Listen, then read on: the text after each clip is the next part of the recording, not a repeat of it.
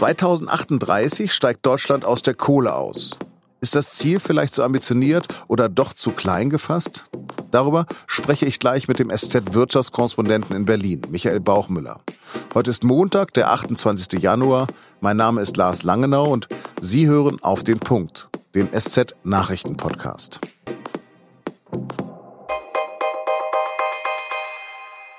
...2038. Das hört sich noch ziemlich weit weg an. Aber in den kommenden 19 Jahren wird ein ganzer Industriezweig verschwinden, der früher Deutschlands Wohlstand gesichert hat. Die Kohleindustrie. Schon in den kommenden drei Jahren sollen sieben Braunkohleblöcke vom Netz gehen. Außerdem weitere Steinkohlekraftwerke. Spätestens in zwei Jahrzehnten soll der Strom in Deutschland dann aus anderen Quellen wie Gas, Sonne und Wasser kommen. Das ist der Kompromiss, den die Kohlekommission am Wochenende erzielt hat. Am letzten Tag hatten sie mehr als 20 Stunden unter dem Vorsitz von Roland Profalla verhandelt. Wir können sagen, dass das Ergebnis, das wir erzielt haben, am Ende, wenn ich über die sieben Monate urteilen soll, ein historischer Kraftakt war. Den Bundesländern Nordrhein-Westfalen, Brandenburg und Sachsen wird der Ausstieg auch ein bisschen vergoldet. In die betroffenen Regionen sollen 40 Milliarden Euro Strukturhilfe fließen. Und obwohl die Stromwirtschaft das Ergebnis begrüßt, warnt RWE schon vor einem signifikanten Stellenabbau. Auch die Umweltverbände, die an den Verhandlungen beteiligt waren, unterstützen den Kompromiss. Martin Kaiser, Geschäftsführer von Greenpeace Deutschland, hätte sich allerdings einen früheren Ausstieg gewünscht. Wir haben bei der Frage Enddatum mit einem Minderheitenvotum dagegen gestimmt, weil es klar gegen das Pariser Klimaabkommen verstößt und wir die Mutlosigkeit vor allem der Ministerpräsidenten der östlichen Bundesländer gesehen haben, in der Frage äh, weiterzugehen. Ob das nur ein guter Kompromiss ist und ob regenerative Energien den Verlust der Kohle kompensieren können, darüber spreche ich jetzt mit Michael Bauchmüller. Er beschäftigt sich seit vielen Jahren mit dem Umbau der Industriegesellschaft.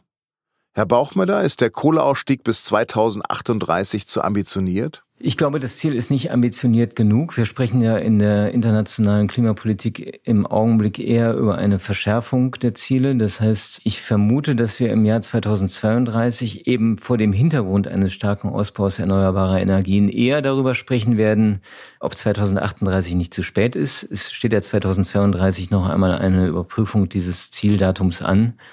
Und Stand heute würde ich tippen, dass wir dann eher zum Ausstieg schon im Jahr 2035 kommen werden. Was haben wir denn in Deutschland gerade für einen Anteil an regenerativen Energien? Im Augenblick liegt Deutschland so knapp unter 40 Prozent. Das Ziel der Bundesregierung ist bis 2030 65 Prozent Anteil erneuerbarer Energien beim Strom zu erreichen. Das ist natürlich auch eine der Botschaften dieser Kommission, dass die Bundesregierung jetzt auch wirklich daran gehen muss, dieses Ziel zu erreichen. Gleichzeitig steigt die Bundesrepublik aus der Kernenergie aus. Sind Sie denn da zuversichtlich, dass das alles klappt, dass die Stromversorgung gesichert ist in diesen Jahren dann? Nach allen Berechnungen, die da angestellt wurden, ist dieser Ausstieg, der jetzt vereinbart ist, tatsächlich kein Problem für die Versorgungssicherheit. Deswegen geht er aber ja auch eben schrittweise. Also in dem Maße, in dem erneuerbare Energien hinzukommen, wird die Kohle aus dem System herausgehen. Wie sieht es denn eigentlich mit Gas aus? Es wird zu weniger Gas kommen müssen, denn wir wollen langfristig klimaneutral wirtschaften. Das heißt, wir dürfen eigentlich gar keine Brennstoffe mehr verwenden, wenn es sich irgendwie umgehen lässt, die aus fossilen Quellen stammen. Wir werden mehr darüber nachdenken müssen, wie wir Gas auch erzeugen können aus überschüssiger Windenergie. Wir werden weniger Gas brauchen für die Beheizung von Häusern, indem wir eben mehr auf Wärmepumpen setzen und Geothermie oder eben auch auf Solarthermie. Abgesehen vom Kohleausstieg, was muss denn noch passieren für den Klimaschutz? Es ist mit Sicherheit noch nicht genug für den Klimaschutz, wenn man tatsächlich 1,5 Grad Erderwärmung als das Limit betrachtet. Da müsste noch mehr geschehen. Denn es ist ja mit der Energiewende alleine beim Strom nicht getan. Wir ähm, erleben, dass die Emissionen im Verkehrssektor immer noch ansteigen. Wir kommen bei den Gebäuden viel zu langsam voran. Die Industrie muss noch mehr tun. In der Landwirtschaft haben wir weiterhin äh, Emissionen, die sich vermeiden lassen. Und jetzt wäre es an der Zeit, dann auch mal darüber nachzudenken, vor allem im Verkehrsbereich, was können wir tun, um da die Emissionen zu senken. RWE sagt oder droht jetzt schon damit, Stellen abzubauen. Wie viele Arbeitsplätze sind denn eigentlich gefährdet? Es sind in der Braunkohle direkt rund 20.000 Menschen beschäftigt im Augenblick, davon rund 10.000 im Rheinischen Revier. Das sind also Menschen, die in den Tagebauen arbeiten oder in den Kraftwerken.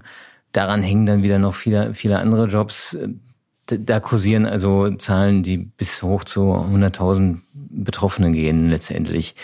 Ich glaube, auch im Rheinland ist das Problem noch am geringsten. Also dort gibt es ja eine, eine, durchaus funktionierende Wirtschaftsstruktur.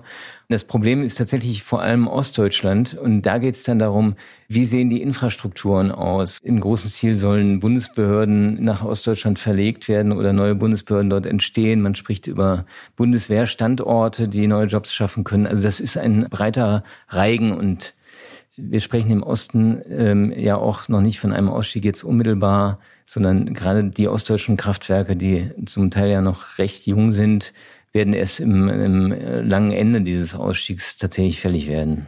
2038 ist der Ausstieg. Woher kommt dann der Strom eigentlich? Da ist ja immer die Frage gewesen, wie sieht eigentlich so ein Stromsystem der Zukunft aus, wo die Kohle ja keine Rolle mehr spielen darf und wird. Und dieses System das wird sicherlich sehr, sehr stark auf erneuerbaren Energien und Puffern bestehen, die dann entweder von Gaskraftwerken, von Speichern oder auch von Gas gefüllt werden wird, das aus Windkraft zum Beispiel erzeugt wurde. Eine letzte Frage noch, und zwar, wenn wir das auf den internationalen Vergleich mal sehen, ist Deutschland jetzt Vorreiter damit mit dieser Entscheidung? Deutschland war einmal Vorreiter. Deutschland ist eigentlich zurückgefallen und holt mit dieser Entscheidung seinen Rückstand jetzt ein Stück weit auf die Energie, der Strom ist nur ein Teil der ganzen Rechnung. In anderen Teilen hängen wir noch weiter hinterher, gerade im Verkehrsbereich. Deutschland hatte immer auch ein besonderes Thema mit der Kohle, weil es eben wie kein anderes Land in Europa äh, die Braunkohle zu Strom verwandelt hat. Und dieses Thema hat Deutschland jetzt endlich für sich gelöst. Also es kann jetzt auf der internationalen Bühne wieder glaubwürdiger auftreten und sagen, Leute, wir wollen nicht nur international mehr Klimaschutz, sondern wir tun auch im eigenen Land tatsächlich etwas. Aber das Ausland wird natürlich auch sehr genau darauf schauen, was jetzt in anderen Bereichen der deutschen Wirtschaft geschieht. Vielen Dank für diese Einschätzung und beste Grüße nach Berlin. Gerne. Und jetzt noch drei Nachrichten, die heute wichtig sind. Seit Tagen wird in Deutschland wieder hitzig über ein Tempolimit auf deutschen Autobahnen diskutiert. Die Bundesregierung hat die Debatte um eine Höchstgeschwindigkeit von 130 Stundenkilometern jetzt allerdings für beendet erklärt.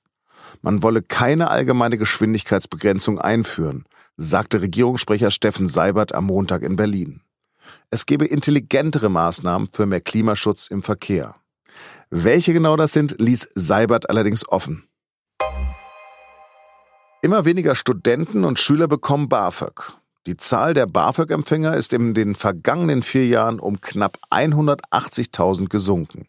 2017 wurden nur noch etwas mehr als eine halbe Million Studierende und 225.000 Schüler gefördert. Die Grünen kritisieren, dass die Förderung, die vor allem Kindern aus einkommensschwachen Haushalten ein Studium ermöglicht, an Bedeutung verliert. Bald allerdings soll das BAföG eh reformiert werden. Der BAföG-Höchstsatz soll steigen, genauso wie die Freibeträge für die Einkommen der Eltern.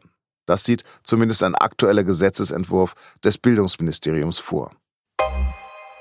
Zum Schutz vor der afrikanischen Schweinepest will Dänemark an der Grenze zu Schleswig-Holstein einen Zaun bauen. Die für den Menschen harmlose Krankheit kursiert derzeit in Osteuropa. Deutschland blieb bislang verschont. Trotzdem wollen die Dänen auf Nummer sicher gehen und den Übertritt von Wildschweinen aus Deutschland nach Dänemark verhindern. An dem 70 Kilometer langen und bis zu 1,50 Meter hohen Drahtzaun scheiden sich allerdings die Geister. Die Tiere könnten den Zaun leicht umgehen oder auch einfach schwimmen. Laut dem Bundesforschungsinstitut für Tiergesundheit verbreitet sich die Schweinepest auch eher über den Menschen als über Wildschweine. Das war der SZ-Nachrichten-Podcast auf den Punkt. Redaktionsschluss war 16 Uhr. Zwar hat Deutschland bei der Handball-WM ganz knapp eine Medaille verpasst. Eins hat das Team von Bundestrainer Christian Prokop aber ganz sicher geschafft. Dass sich wieder viele Menschen für diesen Sport begeistert haben. Mehr dazu hören Sie in der neuen Folge unseres SZ Sport Podcasts und nun zum Sport. Ich wünsche Ihnen einen schönen Feierabend und bleiben Sie uns gewogen.